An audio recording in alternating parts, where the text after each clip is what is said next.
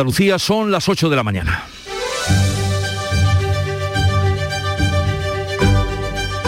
En Canal Sur Radio, La mañana de Andalucía con Jesús Vigorra. Este jueves 20 de enero seguirán los ecos de las palabras del presidente de la Junta, Juanma Moreno, que abría la puerta al adelanto electoral si PSOE y Vox bloquean la acción del gobierno. Lo dijo en Madrid.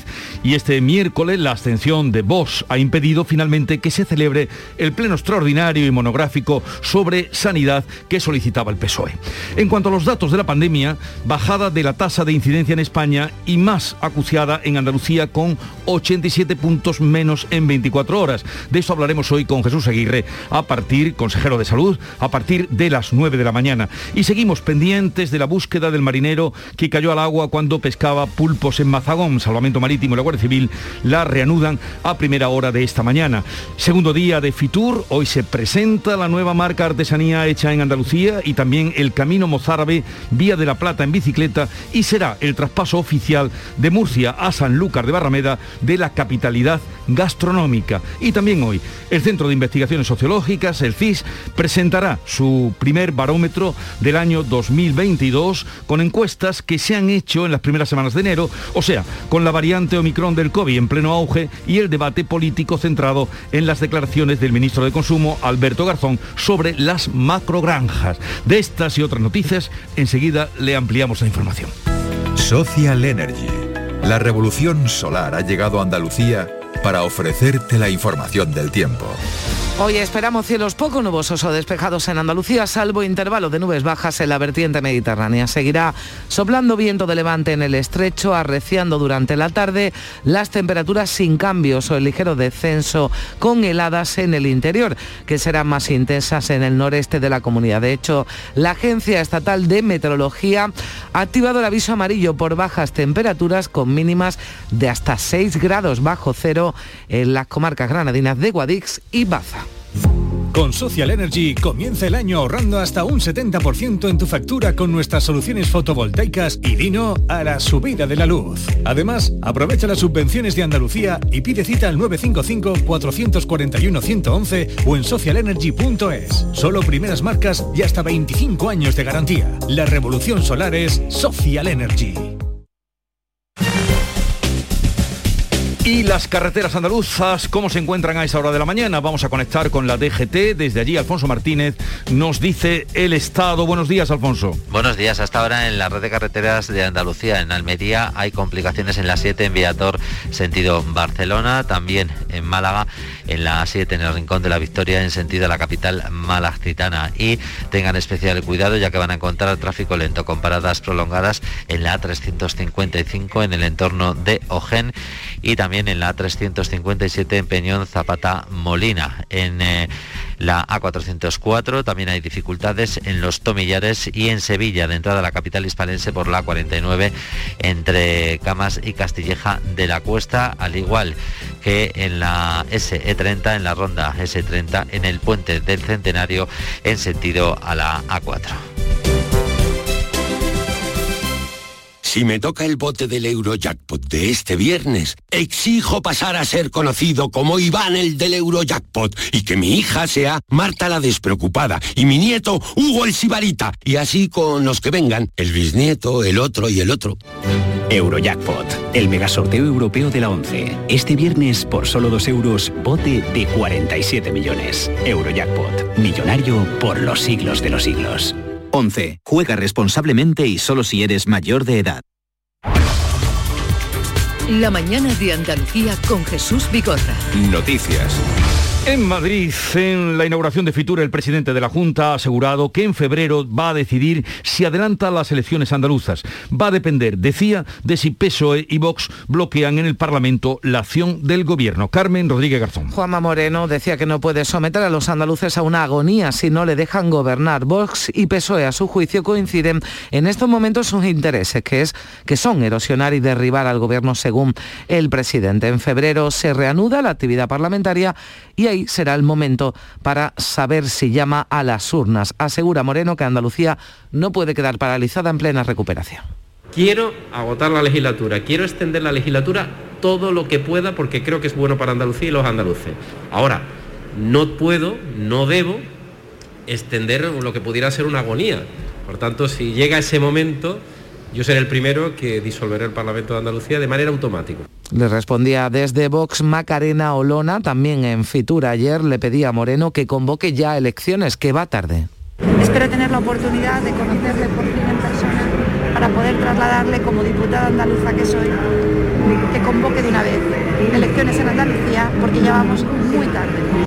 Y también preguntada por un posible adelanto electoral, la presidenta de Ciudadanos, Inés Arrimadas, decía que el Ejecutivo andaluz es fuerte, confía en seguir gobernando en nuestra tierra. Tenemos una pinza en Andalucía que es de PSOE y Vox. Lo que sí que le puedo decir es que el gobierno eh, de Andalucía, de Ciudadanos y el Partido Popular está fuerte, se ha sobrepuesto a muchos problemas y yo como andaluza pues puedo sacar pecho de la gestión que está haciendo mi partido en este nuevo gobierno y espero de verdad que el cambio siga en Andalucía.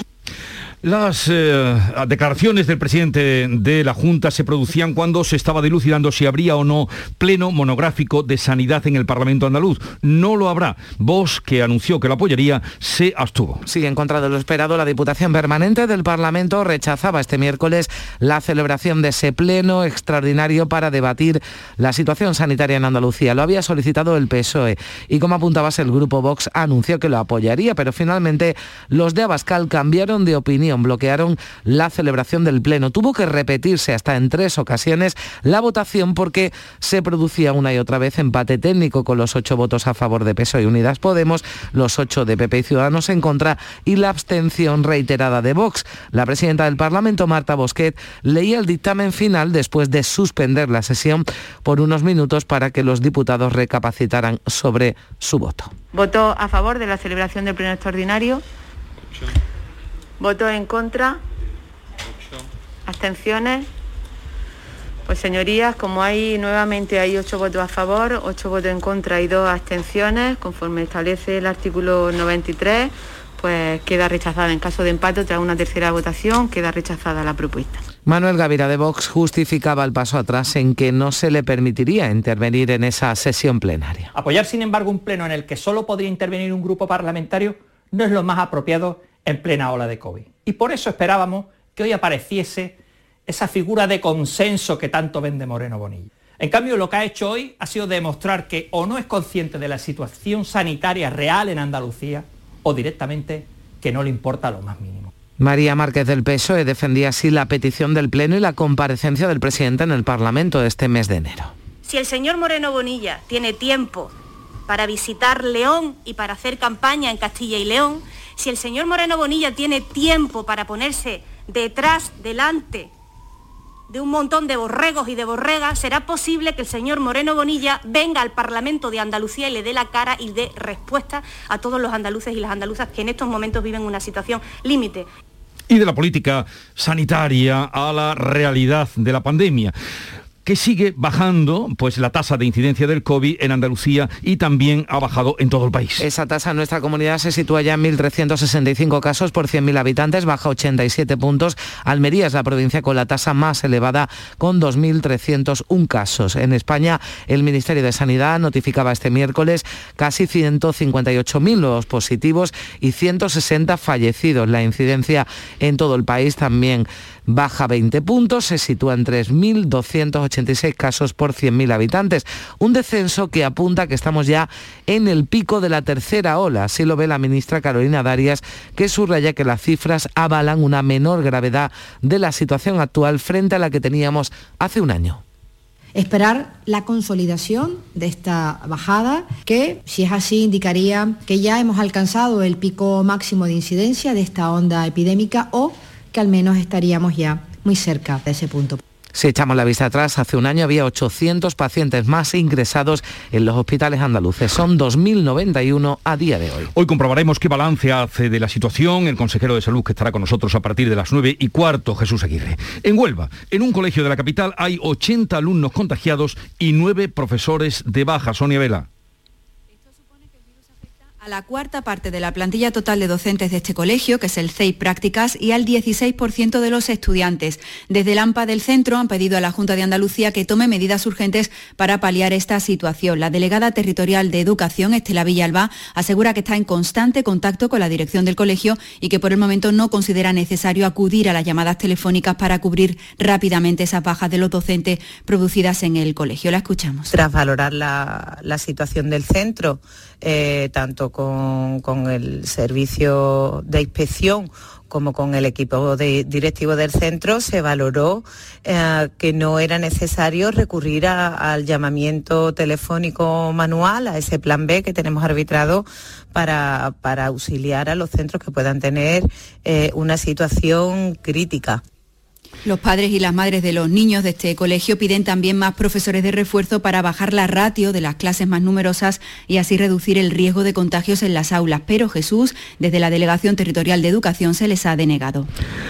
La campaña de vacunación sigue a buen ritmo y en Andalucía ya hay más de 7 millones de personas con la pauta completa. Recordamos que la tercera dosis, la dosis de refuerzo, ya la pueden solicitar quienes tengan entre 45 y 40 años. Se está inoculando con la tercera a los ciudadanos de entre 49 y 46 y ya mañana viernes se abre la agenda de vacunación para los de 38 y 39. Además, el consejero de Salud, Jesús Aguirre, con el que hablaremos después a partir de las 9, deja abierta la posibilidad de pedir al TSJ autorización para prorrogar más allá del 31 de enero el certificado COVID de vacunación necesario para acceder ahora a locales de restauración, residencias de mayoría y hospitales. Es que ese pasaporte, decía el consejero, está teniendo un efecto muy positivo en el estímulo a la vacunación. Aún quedan unos 360.000 andaluces que no han recibido ninguna dosis. Algunos de ellos acudían ayer a los puntos de vacunación de Córdoba y esto decían. Primero por tiempo, segundo porque yo tengo renitis alérgica eh, soy alérgico a la penicilina, la pantomicina, hasta que me he informado de si me la podía poner, no me la podía poner.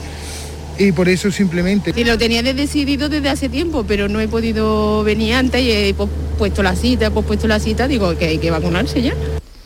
Les hablamos ahora de un brote de COVID en la residencia de mayores Monte Alto de Jerez, en la que hay afectados 40 usuarios y 10 profesionales. Pablo Cosano.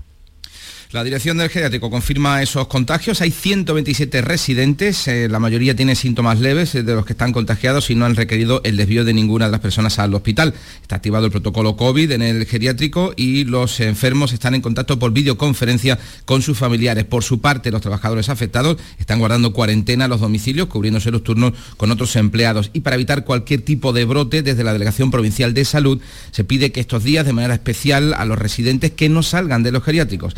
Delegada territorial es Isabel Paredes. La suspensión de salida de los residentes, salvo para situaciones que no puedan demorarse, como por ejemplo la asistencia a una consulta sanitaria. En principio se mantienen las visitas de los familiares allegados, pero deberán usar mascarillas FFP2 y presentar el certificado COVID, como establece la normativa vigente. En la actualidad son 45 personas eh, de residencias que están ingresadas en hospitales, según el dato de ayer. Ya veremos después si continúa así. Pero sin embargo, en Córdoba, fíjense, la residencia Mira Sierra no ha registrado ni un solo contagio durante toda la pandemia. ¿Cómo lo han conseguido, José Antonio Luque? Pues dice su director, muy orgulloso, que eh, usando ahora las mascarillas FFP2 y suspendiendo las salidas, pero sobre todo cumpliendo siempre las normas a rajatabla. Y prueba de ello es que, como tú acabas de comentar, no se ha registrado ni un solo contagio en todo lo que llevamos de pandemia. Escuchen al director de este centro, Antonio Gallardo. El protocolo es prácticamente siempre el mismo. Cierto y verdad que en una semana y en otra, a lo mejor la administración nos da unas pautas que, y luego a la semana no las cambia. Pero nosotros hacemos muchas, en muchos casos hacemos caso omiso de eso. Seguimos teniendo el mantenimiento es que nuestros mayores son los más vulnerables y los primeros en recibir vacunas. Ahora con la tercera dosis la situación está más controlada y los datos nos indican que cerca del 75% de las residencias están libres de COVID. Pues ya ven, con todo lo que llevamos pasado, una residencia Mirasierra que no ha registrado ni un solo contagio durante toda la pandemia. Y otra residencia, en cambio, fuera de Andalucía, vivió una dramática situación trágica en el día de ayer. La conexión eléctrica en una regleta parece ser la causa más probable del incendio en la residencia de mayores de Moncada volcada en Valencia, que como saben finalmente dejó seis fallecidos y 15 personas heridas. Los dos primeros fallecidos eran los ocupantes de la habitación en la que se originó ese fuego que rápidamente llenó de humo toda la residencia. Los servicios de emergencia tuvieron que actuar rápido y evacuar a 40 mayores con problemas graves de movilidad, algunos de ellos totalmente dependientes. Una cadena humana salvó a muchos de ellos, eh, tal y como explica Martín Pérez, coordinador de Protección Civil. Sacábamos con las camas directamente y luego en el hall lo que hacíamos era pues eh, con sillas y con sillas de ruedas, pues los íbamos sentando cada uno y por las escaleras los vamos bajando. En una cadena humana de medios de emergencias y contando todos, uno, dos, tres, cuatro llevamos, hasta, hasta los 40 que nos faltaban dos. Diez personas siguen todavía ingresadas, dos de ellas en estado grave. Son las 8.15 minutos de la mañana, sintonizan Canal Sur Radio. Buenos días. En el sorteo del cupón diario celebrado ayer, el número premiado ha sido 7787 07787. Asimismo, el número de serie correspondiente a la paga, premiado con 3.000 euros al mes durante 25 años, ha sido 25 025. Hoy, como cada día, hay un vendedor muy cerca de ti repartiendo ilusión. Disfruta del día y recuerda, con los sorteos de la 11, la ilusión se cumple. La mañana de Andalucía con Jesús Bigorra. Noticias.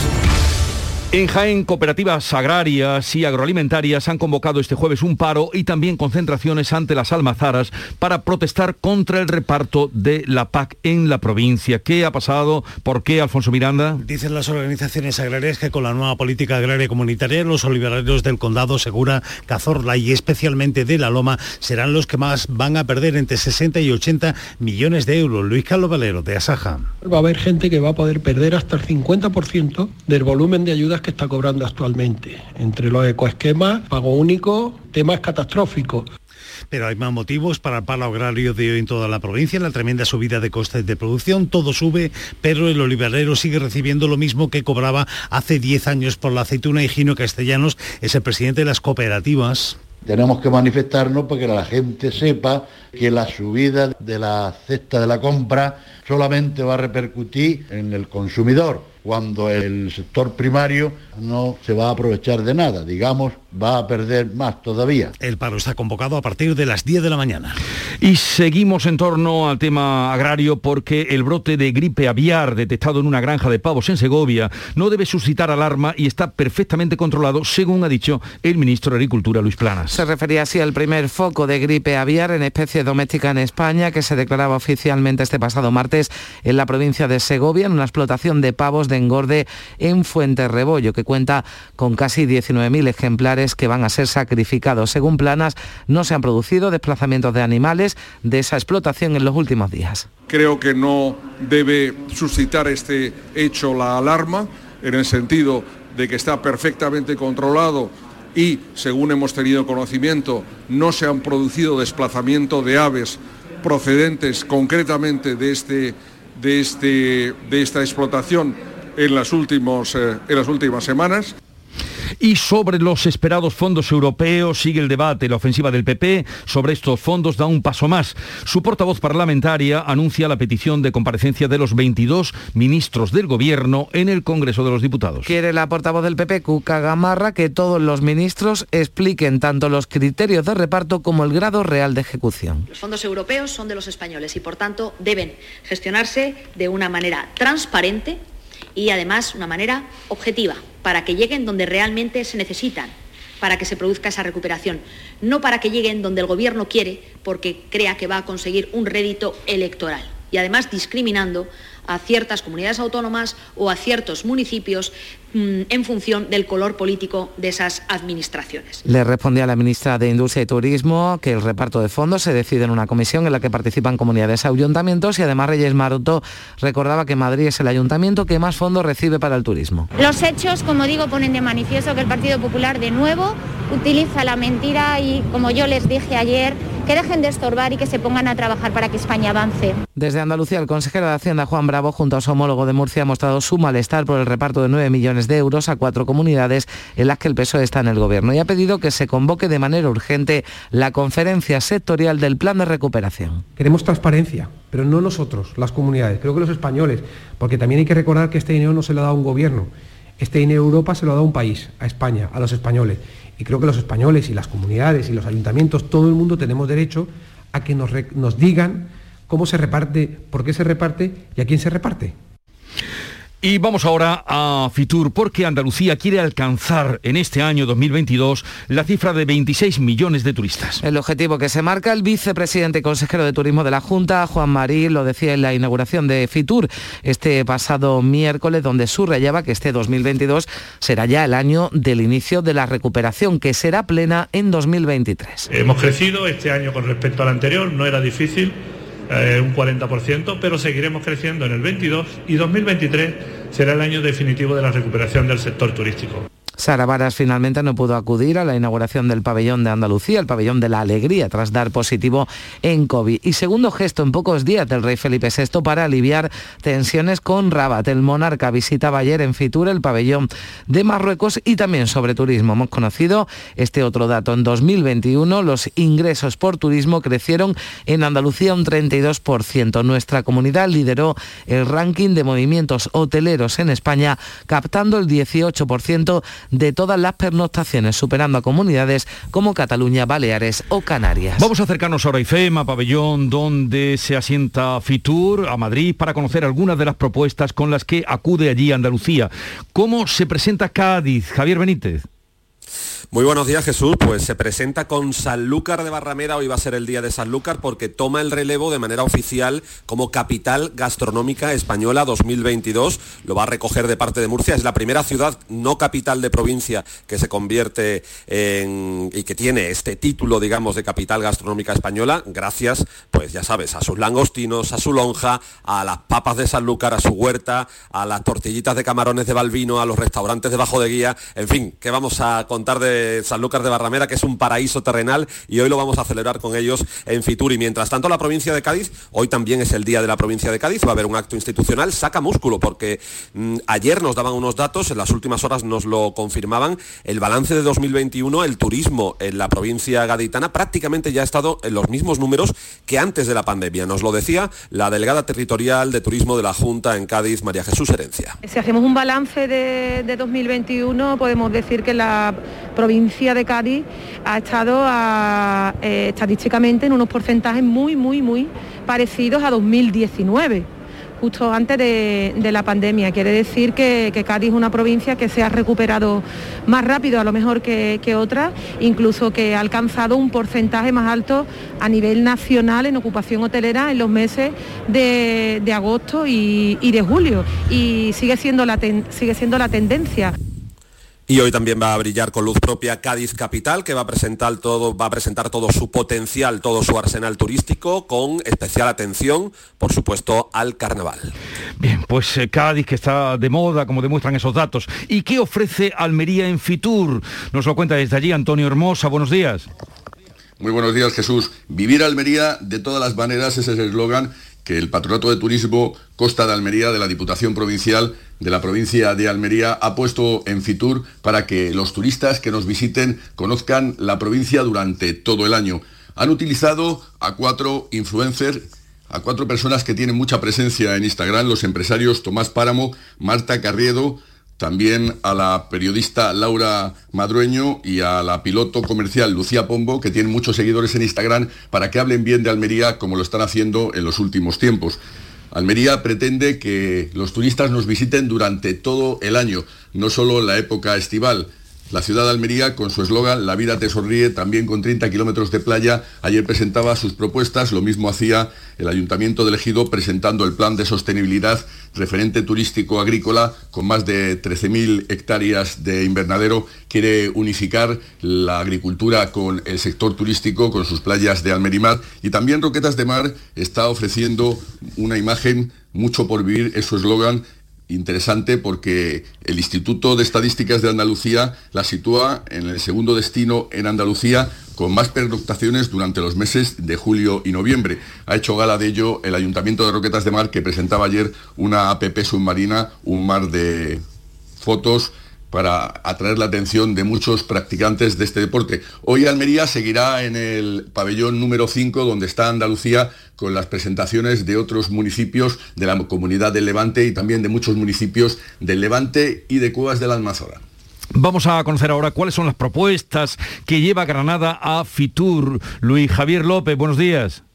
Buenos días. La provincia de Granada ha priorizado sobre todo la unidad institucional para atraer el turismo de larga distancia y para ello es fundamental incorporar esas necesarias conexiones aéreas, como nos decía el presidente de la Diputación Provincial, José Entrena, a Canal Sur Radio. Vamos a tener varios contactos en estos días con diversas aerolíneas, ¿no? Estas cosas se llevan siempre con bastante discreción, ¿no? Pero bueno, evidentemente vamos a aprovechar esta oportunidad para bueno, a conseguir lo que ya tuvimos ¿no? antes de la pandemia, ¿no? que íbamos, era un aeropuerto, Federico García Rosca, Granada Jaén, en expansión, en crecimiento, cada vez con más vuelos internacionales y ha trascendido que a última hora de ayer Vueling ya, por ejemplo, va a empezar en marzo a conectar Granada con el aeropuerto londinense de Gatwick y abre la puerta también a enlaces de otros países. Y la celebración del centenario del concurso de Cantejondo de 1922 o la Copa del Rey de Baloncesto para febrero de este año son también oportunidades que la capital granadina quiere rentabilizar para recuperar un turismo de calidad y alto poder adquisitivo. 30.000 pernoctaciones esperan en este año solo por la atracción de eventos deportivos. Hoy también se celebra el Día de la Provincia de Granada y desde luego también hay muchos actos que destacar. Eh, Huescar presenta el Museo de la Ciudad, también Loja habla de su campaña Loja Fluye y por supuesto se hablará de ese Festival de Cantejondo que está siendo, como decimos, uno de los puntos fuertes del programa cultural que en Fitur lleva la provincia de Granada. Bueno, pues seguiremos informando de lo que allí están presentando y lo que está pasando en Fitur. Vamos ahora a salir al exterior porque en el Reino Unido Boris Johnson resiste, resiste y no dimite por el escándalo de las fiestas durante el En más, en plena tormenta política ha anunciado el levantamiento de restricciones ante las críticas de la oposición que lo acusa de intentar desviar la atención. Desde hoy, los escolares ya se pueden quitar las mascarillas. Desde el 27 no serán obligatorias en ningún sitio. Levanta el teletrabajo, no habrá que demostrar estar vacunado para acceder a espacios públicos. La curva de la pandemia desciende en el país y por ello el ministro de Sanidad, Sayid Yavid, decía esto la pasada tarde. We must learn to live with COVID. Debemos aprender a vivir con el COVID de la misma forma que lo hacemos con la gripe. Y preparamos un plan a largo plazo para convivir con el virus que estará listo en primavera.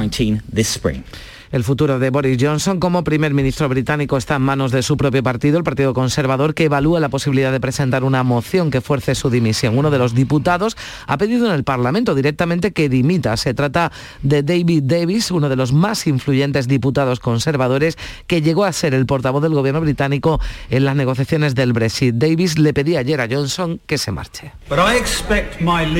Espero de mis líderes que asuman la responsabilidad de sus acciones. En el nombre de Dios, váyase. In the name of God, go. ¿Y qué está pasando entre Rusia y Ucrania? Estados Unidos y su presidente eh, Joe Biden creen que Putin puede atacar Ucrania en cualquier momento. En el balance de su primer aniversario al frente de la Casa Blanca, que se cumple hoy, Joe Biden se pronunciaba anoche, cree que Putin va a invadir y cree que se arrepentirá. Aclaraba que si ataca con una incursión menor a Ucrania, los aliados de la OTAN discutirán cómo responder. Pero si entra con una gran fuerza, advierte Biden, será un desastre para Rusia, que recibirá sanciones nunca vistas.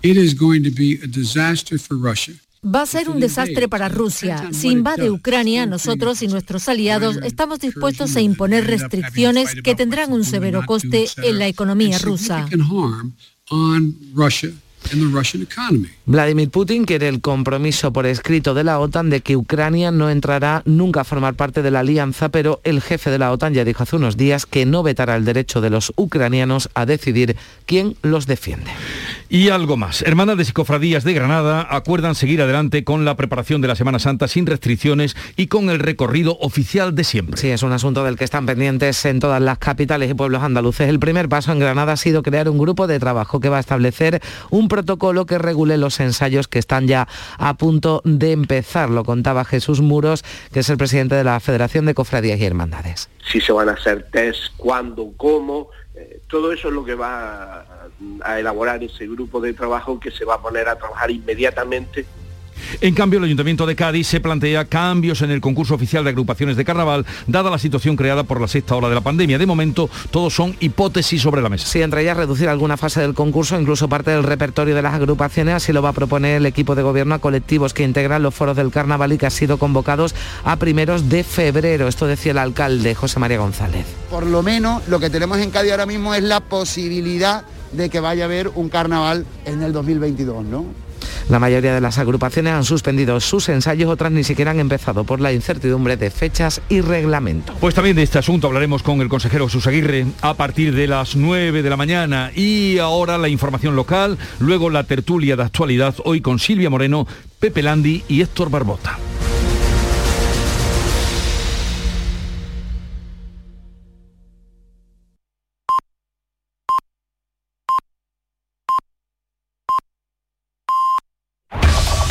En la mañana de Andalucía de Canal Sur Radio, las noticias de Sevilla.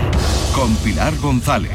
Hola, buenos días. Hoy tenemos brumas matinales, niebla en el Bajo Guadalquivir, cielo despejado y viento del este flojo. Las temperaturas sin cambios con heladas débiles en zonas altas. La máxima prevista es de 16 grados en Écija y en Morón y 17 en Lebrija y Sevilla. A esta hora tenemos 4 grados en la capital. En la carretera hay un kilómetro de retención en la entrada a Sevilla por Utrera y en el interior de la ciudad tráfico intenso en la entrada por el Alamillo, Avenida Juan Pablo II, Puente del Patrocinio también intenso por la Avenida de la Paz, Avenida de Andalucía sentido Tamarguillo y en la Ronda Urbana Norte en ambos sentidos. Hay que tener en cuenta que el tráfico se corta desde hoy y hasta junio en la Avenida Alberto Jiménez Becerril. Lo explica la delegada del Distrito Macarena, Clara Macías. Afectará por completo a la Avenida Jiménez Becerril, eh, desde Glorieta Olímpica hasta Glorieta Cayetana de Alba, con el corte total de los tres carriles en sentido, en este caso, sur.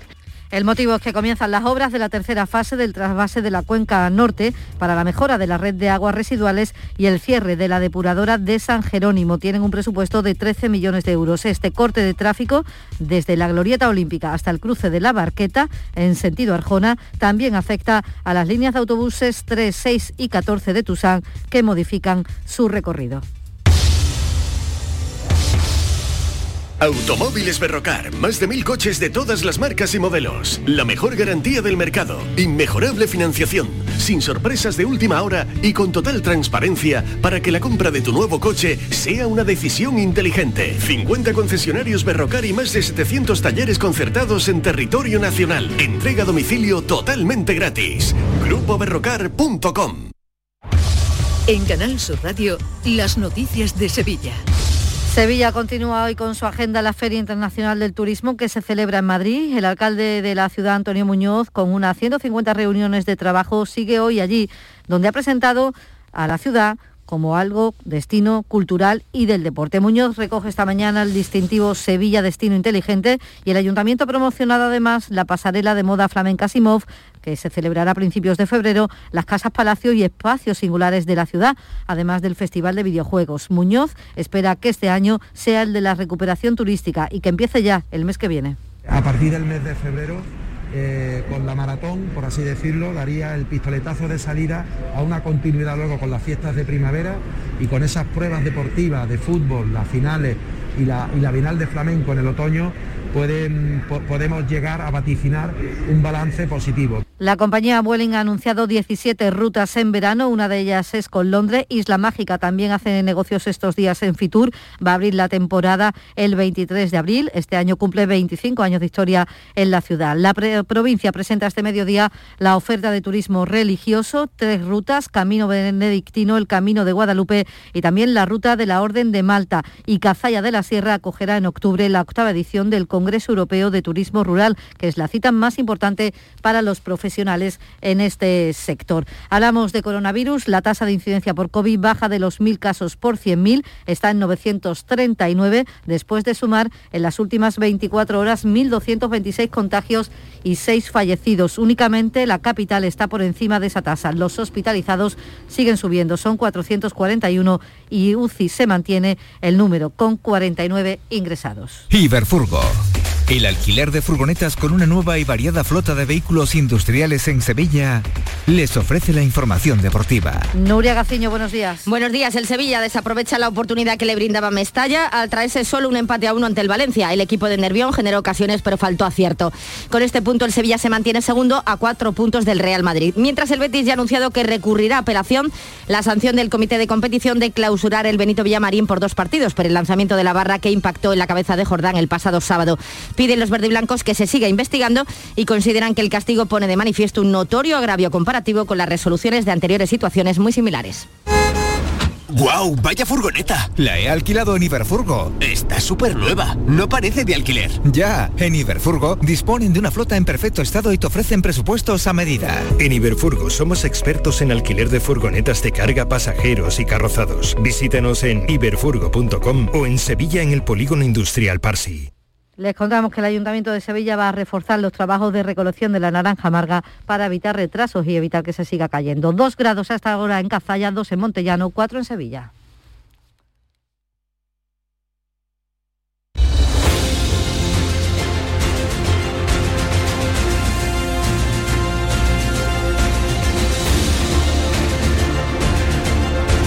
8.35 minutos de la mañana, enseguida vamos a hablar de la actualidad que viene hoy cargadita y además eh, Andalucía por todas partes, tambores electorales, ahora hablaremos de todo eso con Silvia Moreno, Pepe Landi y Héctor Barbota.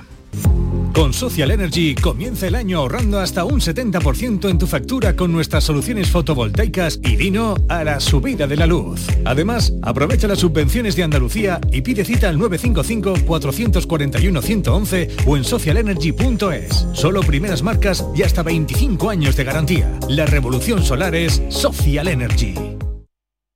En Canal Sur Radio por tu salud, responde siempre a tus dudas. Siete de cada diez personas no se han revisado el colesterol en el último año. Es cierto que hemos estado preocupados por el COVID, pero el control del colesterol es imprescindible para evitar los accidentes cardiovasculares.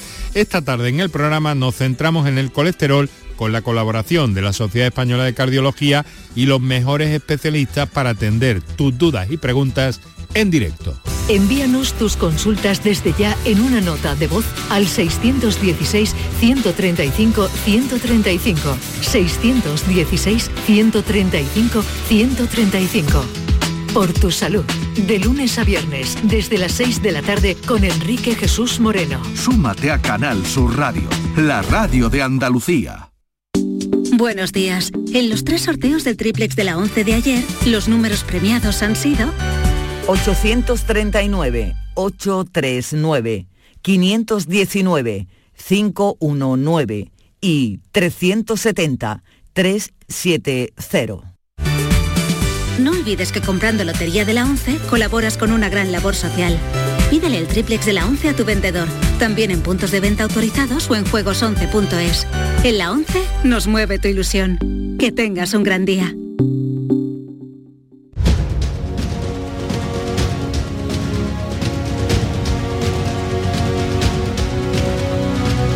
En Canal Sur Radio, La mañana de Andalucía con Jesús Vigorra.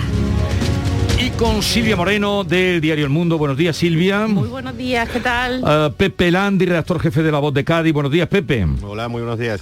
Y Héctor Barbota, delegado en Sevilla de Ideal y Sur. Buenos días, Héctor. Hola, buenos días. A ver, a ver, a ver. Eh... ¿Por dónde empezamos? pues empezamos por lo último. Eh, fue en Fitur y, y, y, tal vez harto ya de estar harto. El presidente de la Junta dijo que en febrero es la vez que más claro ha hablado, más, eh, más concreto, poniendo. Solo ha faltado poner el día. Que en febrero sí todo en condicional. Si eh, se mantiene o se, o se, da el bloqueo cuando vuelvan las sesiones parlamentarias al Hospital de las Cinco Llagas, si se bloquea a los partidos de gobierno, o sea, la alianza o la pinza, como se llame, de las izquierdas con Vox, convocaría, y además lo dice automáticamente, no dijo disolver, disolvería el Parlamento automáticamente. Mm, en fin, ¿cómo valoráis ese anuncio hecho en Madrid? Es la vez que más claro ha sido en su ultimátum, ¿verdad? Porque es Mm. cierto que, que ya lleva tiempo, lleva meses. A nosotros en noviembre le hicimos una entrevista y también habló del mes de febrero porque eh, que en ese momento sí había bloqueo, pues en ese momento ya decidiría si adelantar las elecciones, que era todo lo... Lo que pasa es que en noviembre, cuando habló de febrero, él decía que no se ponía en el escenario de un posible bloqueo de, la oposición en el Parlamento. En cambio, ayer, eh, con la amenaza de la convocatoria de un pleno monográfico en el Parlamento sobre la situación de sanidad, que en principio el PSOE y Vox eh, apoyaban y el resto de los partidos de la oposición, eh, la amenaza de bloqueo estaba más cercana. Lo que pasa es que finalmente la, aquella iniciativa para el pleno monográfico no salió adelante y Vox, que inicialmente sí iba a apoyar esta, iniciativa de los socialistas, votó en contra, con lo cual el, pleno finalmente eh, decayó y no va a celebrarse. Yo, yo creo que hay que ponerlo en el contexto no ya del día, sino de la hora. De la hora. En el que hizo esas declaraciones, ¿no? Sí, per- perdona, porque también en la entrevista del Mundo era donde decía que decía que si viene otra variante eh, podría irme a la pri- a- al año que viene incluso, dijo, decía en esa en esa entrevista. Sí. Vayamos a la situación de ayer. Lo que pasa es que ayer, el momento de que, que el presidente hace esas declaraciones en Fitur, que tenga- tengamos en cuenta que cuando lo coge mm, prensa de Madrid, eh, eh, lo primero que le interesa son las elecciones, ¿no? Sí, No sí. le preguntan por otra cosa. ¿Y qué te crees tú que le van a preguntar hoy? Donde aparezca. ¿Y, y qué pasa? Cuando él hace esas, esas declaraciones todavía no se había celebrado eh, la Diputación Permanente en el Parlamento, donde ya se daba por hecho de que Vox iba a votar a favor de la iniciativa esta del PSOE de hacer un pleno monográfico. Y en el PP estaban mm, indignados con Vox, mm, no tanto, mm, sí también porque apoyaba esta iniciativa del PSOE, sino porque iba a ser un pleno que, se, que encajaba exactamente en la estrategia electoral del PSOE, porque solamente al proponerlo un solo grupo, en ese pleno solamente iba a poder hablar el- eh, la portavoz del PSOE. Entonces la indignación del, del PP era, era, era mayúscula. ¿Qué pasó? Que cuando llega el momento de la Diputación Permanente, una vez que el presidente ha hecho, estas declaraciones, Vox rectifica y se abstiene. ¿Y por qué Vox cambia de, cambia de postura? porque cuando interviene el portavoz del Partido Popular advierte de que va- el PP va a ser estricto en, la, en el respeto al reglamento, es decir, que no va a permitir que hable nadie más que no sea el portavoz del PSOE. Y en ese momento, no sé si el portavoz de Vox se da cuenta de- del lío en el que se ha metido o, o no tenía toda la información acerca de cómo se iba a desarrollar el pleno, él, lo que, él decide cambiar el voto y, y- y- y se abstiene, con lo cual el pleno no, no se celebra. A, ta- a tal punto fue la sorpresa que la presidenta, eh, ante el empate, mm, mm, repitió la votación una vez, luego llamó a un- una especie de cuarto intermedio dos minutos, mm, volvió a, a repetir la votación por, una, por, por tercera vez, hasta que ahí se escuchó, eh, en, la- Mm. en- en el circuito de Estado del Parlamento, se escuchó eh, alguna voz, alguien que le advertía a la presidenta, presidenta, que esto lo está viendo en los medios. Y entonces la presidenta paró la paró la y ya dijo bueno esto no, esto no, no sigue adelante y posteriormente como el PP había presentado como alternativa la celebración de una comisión en la que en la que sí podían eh, participar todos los grupos antes de esa votación de, para aprobar si se celebraba la comisión parlamentaria que en el fondo iba a ser prácticamente mm, lo mismo que el pleno solo que, Sí. solo que más pequeño el el portavoz de Vox dice pero en esta sí voy a poder hablar Mm. y le dicen, sí, de esta va a poder hablar. Entonces votó a favor. Vamos, Lo has contado muy bien. La crónica de eh, el, el desencuentro o la eh, retractación de, de Vox, ¿no? De Manuel Gavira, que dijo aquí que iban a votar que sí a, a ese pleno monográfico.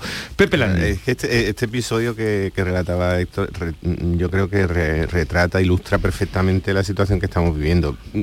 Por, por empezar con una, con una obviedad, queda clarísimo que cuando un presidente, un dirigente político con capacidad ejecutiva anuncia la celebración de unas elecciones sin ponerle fecha, empieza la campaña electoral. Estamos en campaña electoral, todos los partidos están ya en la dinámica absoluta de, eh, electoral, de posicionamiento, y, no, nos vamos a mover de, esta situación hasta que no, hasta que no haya fecha. Y, mm, y este episodio también, mm, la votación de ayer relata muy bien eh, el hecho de que eh, Vox tenga ahora la iniciativa. Eh, las palabras del presidente Moreno de ayer le otorgan, no sé si toda, demasiada iniciativa, pero sí la iniciativa algo de ella a, a Vox, porque en esos condicionales que decía Jesús de eh, si hay un pico Sí. de pandemia retrasaré las elecciones o si Vox bloquea la acción de gobierno, es decir, si vuelve a alinearse con, con el PSOE en el mes de febrero, que es lo que, lo que amagó Sí. con, hacer, mm, con hacer ayer.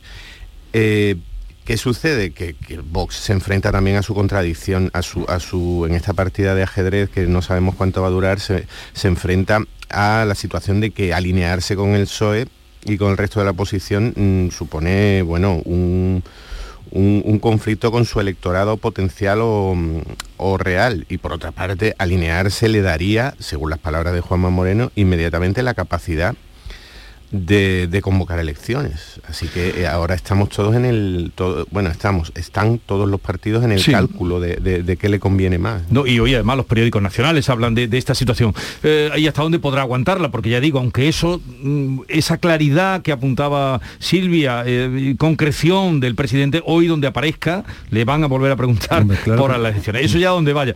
Pero, ¿cuándo vuelven, vosotros que además sois mm, periodistas parlamentarios, ¿cuándo vuelven las sesiones del Parlamento? ¿Tienen una fecha fija o semana en, en febrero? En febrero creo que el 15 me parece que es, eh, es, es a mitad de mes. A mitad de mes. Sí, sí. En cualquier caso, la comisión que ha salido adelante, Sí. la comisión parlamentaria del consejero Aguirre, sí sería sí se antes. celebra ahora, sí, sí, no, no, lo que estamos hablando, sí, pues sería una, una comisión extraordinaria. Extraordinaria. Lo que no se celebran son los, son los plenos y la actividad normal, ¿no? Está Sí, pero ahí en la comisión no cambiará nada, aunque... Claro, será, mm, No, lo- lo- será debate y Sí. será que el consejero ofrezca explicaciones y que la oposición lo interpele Claro, y cada pero no hay votaciones, digamos, no hay... que, que- que tengan después una, una repercusión. O sea Ahí, que... ahí- ahí yo creo que la, la clave está, efectivamente, como decía Pepe, que, que Vox está en, en, un, en el, como en territorio de nadie, porque por un lado no se, no se puede alinear con la izquierda, con el PSOE y con Unidas Podemos, pero Vox sí tiene una seria intención de diferenciarse y distinguirse del gobierno, mostrar que ellos tienen una posición diferente y estando como está el tema de la, de la sanidad pública, Vox no quiere quedarse atrás en la crítica a, Mm. a la situación de la sanidad pública. Por lo tanto, ahí tiene un problema, porque mm, si, si se suma a las críticas de la izquierda, o no es que se sume, pero hace sus propias críticas, queda de- directamente, digamos, en- englobado dentro de, de- de la oposición, lo cual es lógico, porque Vox no es un partido de gobierno, es un partido que está, en- que está en la oposición. Pero, bueno, mm, ah, está, Es- está en la oposición, pero es, es- ha sido lío parlamentario, pero ellos no han querido, no, no forman parte del gobierno. Entonces, yo creo que esa, esa, esa voluntad que ellos tienen de, diferenciarse del gobierno para tener su propio perfil electoral, y una cosa de la que creo que se habla poco, pero que, que me parece que es muy importante, que Vox tiene toda la intención de ir a disputarle los votos, digamos, de, de las clases más desfavorecidas a la izquierda en, los barrios obreros. Esa forma parte de su estrategia. O sea, Vox no se conforma con los, por lo menos lo que ellos dicen, no se conforman con arañarle votos a- al PP, ellos también quieren arañarle votos a la izquierda. Entonces, claro, están en, un- en una encrucijada que yo creo que tiene difícil resolución. No, y ¿no? esa encrucijada precisamente es de la que intenta erosionar el, el gobierno. Tanto el portavoz Elías Bendodo como ayer el, el presidente hacen referencia a la alianza entre el PSOE y Vox y hablan del partido único de la oposición y hablan también de, de la pinza, ¿no? Cómo se alinean eh, dos partidos, en principio antagónicos, con la única finalidad de erosionar al gobierno andaluz, es lo que defiende tanto Moreno como bueno todos los dirigentes del, del gobierno andaluz. De esta manera también están un poco armando y justificando que se vaya a unas elecciones anticipadas. El famoso relato, ¿no? El famoso Pero relato. a- ayer que se mm, encontraron, mm, yo creo que es por primera vez, porque hay por ahí un corte de Macarena Olona diciendo, mm, cuando lo conozca personalmente, eh, mm, eh, le pediré que haya elecciones y tal. Luego eh, Se se, encontraron, cruzaron y se dirigieron algunas palabras, que le Sí. dijo, te veo muy roja, le dijo, porque iba vestida de roja. Sí. Le dijo Juanma Moreno. Y yo a ti te veo pálido, le contestó. Sí, le contestó.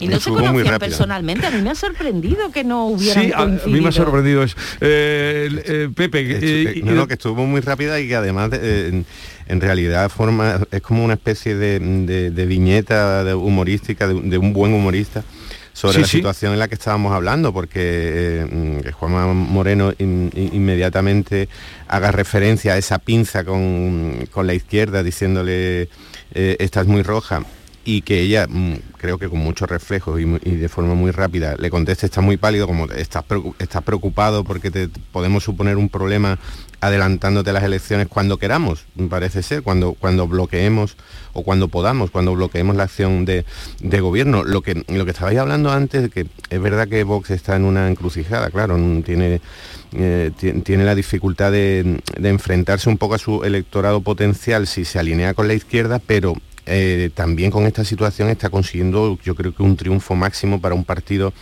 para un partido de ruido y para un partido eh, de exceso que es convertirse, eh, llamar la atención, convertir, bueno, de hecho llevamos unos minutos ya hablando prácticamente exclusivamente de Vox, que es uno de sus objetivos fundamentales, erigirse en una alternativa para los enfadados, para los disgustados, para los desengañados y para, para convertirse en eso necesita hacer ruido, estar muy presente y tanto con las palabras de Juanma Moreno de ayer, la anécdota de estás muy roja y estás muy pálido, lo va consiguiendo, lo va consiguiendo y, creo que, va a ser un papel que va a ir creciendo durante, durante esta eh, no sabemos si eterna pre-campaña o pre-campaña en la que ya estamos. estamos a 20 de enero, mm, dice Héctor que será sobre el 15 o mediados cuando llegue el periodo de sesiones parlamentarias o se reanuden y en estos días, en estos mm, días, ¿qué va a pasar? Eh, ¿Más sobre lo mismo? Son... ¿Cuántas indirectas como él está muy roja y está muy pálido caben en estos 20 días? yo, creo que, que, Vox ha conseguido algo mm, eh, que, era muy difícil de conseguir.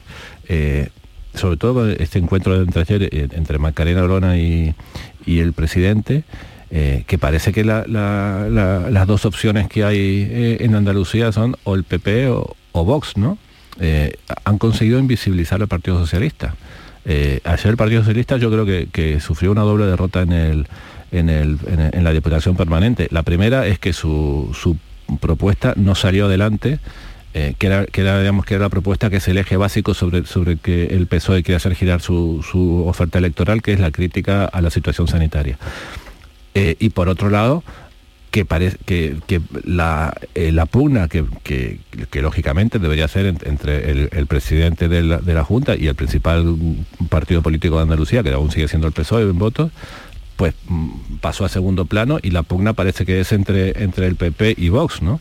Con lo cual yo creo que ahí el, PSOE eh, tiene una seria dificultad para conseguir poner poder ponerse en, el primer plano de la política, eh, eh, erigirse en la, que se lo vea como la alternativa. Parece que tuviésemos que elegir en las próximas elecciones entre el PP y Vox y, el PSOE está como en un segundo plano. Eso, creo que es un, serio problema para, Juan Espada. Sí, porque el PSOE también viene de sus propios eh, errores y de sus propios conflictos internos, ¿no? Para la elección de su líder. El líder del PSOE no está en el Parlamento y luego aparte también hay que recordar que el tema de la, el tema de la sanidad eh, fue una de las claves para que Susana Díaz, el anterior gobierno del PSOE, perdiera el poder. Y también muchas de las críticas cuando el PSOE le echa en cara si hay despidos de sanitarios o si hay una situación crítica en la sanidad, pues todo esto mm, lo hemos vivido no con una pandemia, obviamente, la situación era, era muy distinta, pero recortes en la sanidad,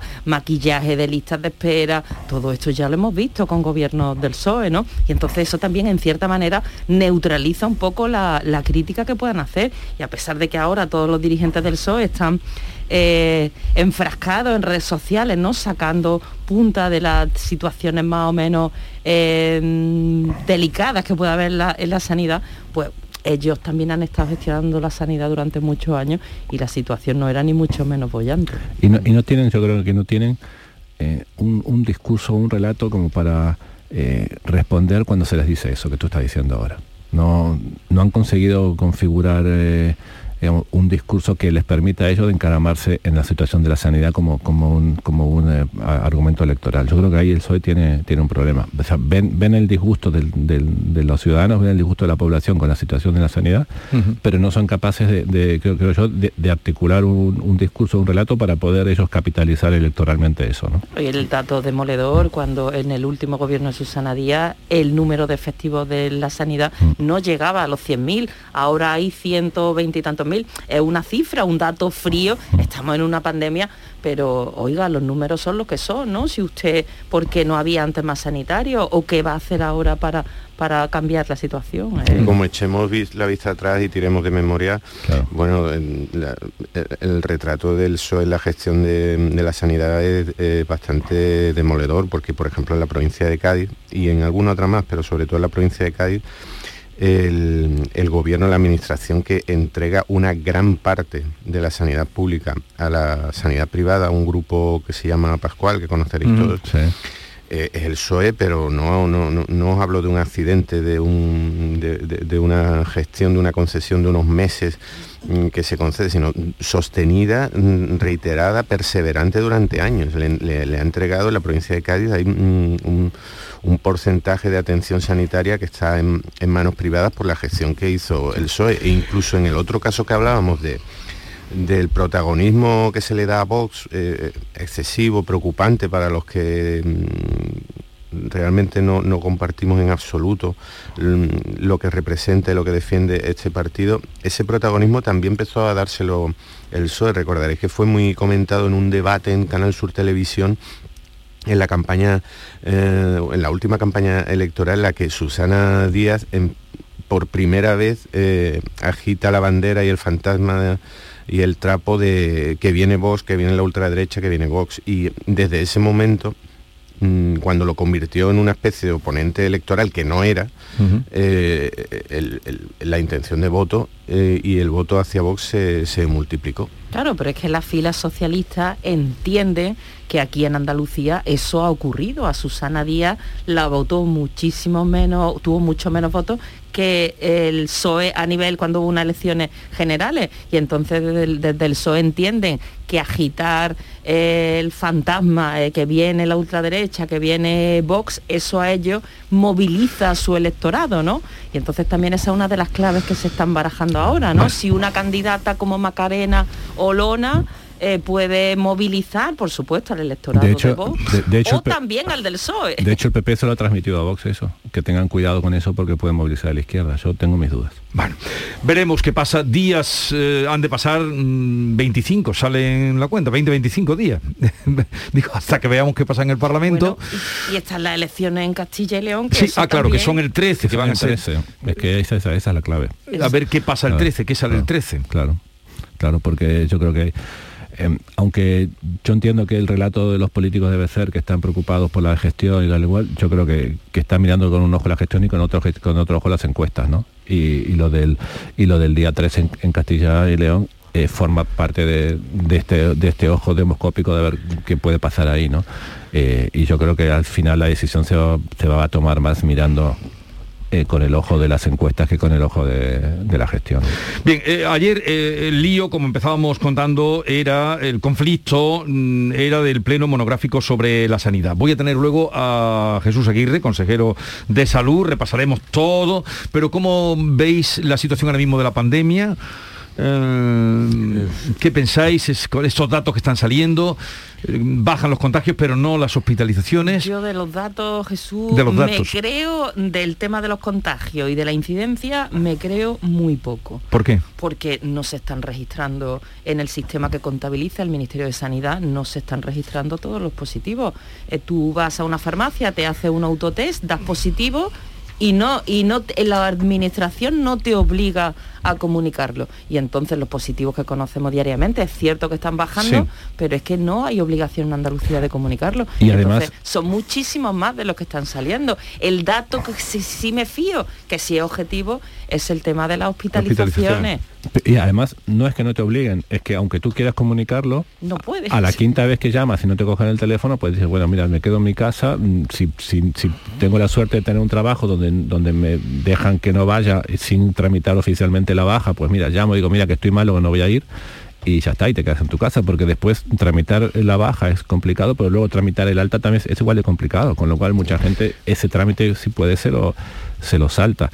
Yo creo que de todas formas es importante algo que, mm, que creo que a todos, en lo que todos coincidimos, ¿no? Que, que no es lo mismo eh, las- la cantidad de contagios que puede haber ahora en cuanto a su repercusión que la que era en, la- en las olas Sí. anteriores. Estos son contagios, digamos, que son menos graves. Y yo creo que, que está bien esto que está pidiendo eh, la Administración andaluza de, de- de ir a otro tipo de, de parámetros, ¿no? De las hospitalizaciones, de AUS y todo esto. ¿no? Hospitalizaciones estamos en 2091. Yo creo que es un día mm, clave para, para hablar con el consejero porque mm, en, pocas jornadas se, se ve tan clara la, la presión, una presión creciente, por lo menos, no sé, que yo la, la percibo así, una presión creciente desde muchos sectores de la sociedad para gri- el término este que se ha utilizado para gri- gripalizar, es decir, para, mm, eh, eh, para ir eh, recortando medidas preventivas y medidas de control, de, mm, de aforo y de, y de todo tipo. Hay una presión que viene de muchos sitios. Yo percibo una presión en la gente, que el hartazgo, una presión especie social para que todas las convocatorias se mantengan con los cambios y los ajustes que sea preciso en cada caso, desde un concierto hasta la mayor feria, lo que sea, para que se haga, que se haga. Una presión empresarial también, porque el- la situación, el número de bajas ha llegado a ser Sí. realmente difícil de sostener. E incluso una presión política mm, para quedar bien con los ciudadanos y empezar a dar buenas noticias. Ayer Cataluña anunciaba que las restricciones las va a eliminar. Gran Bretaña da un- dio un paso ayer, mm, probablemente con un tinte Sí, pero populista ahí era grande. ahí, por ahí otro motivo, ¿no? está, Eso- eso claro, es para más- distraer, pero, sonrojante, pero ¿no? van todos en la, en la presión de, de- de- en la presión hacia la medicina, hacia que eh, Jesús Aguirre tiene la doble condición de médico y de, y de dirigente público, pero la presión hacia la medicina de, bueno, vamos a ir recortando, recortando, recortando, al margen de cuáles sean los datos. Incluso Sí. hay una presión para dejar de contar contagios. Bien, eh, seguimos en un momento porque estamos llegando a las 9 de la mañana y tenemos otras cosas que contarle.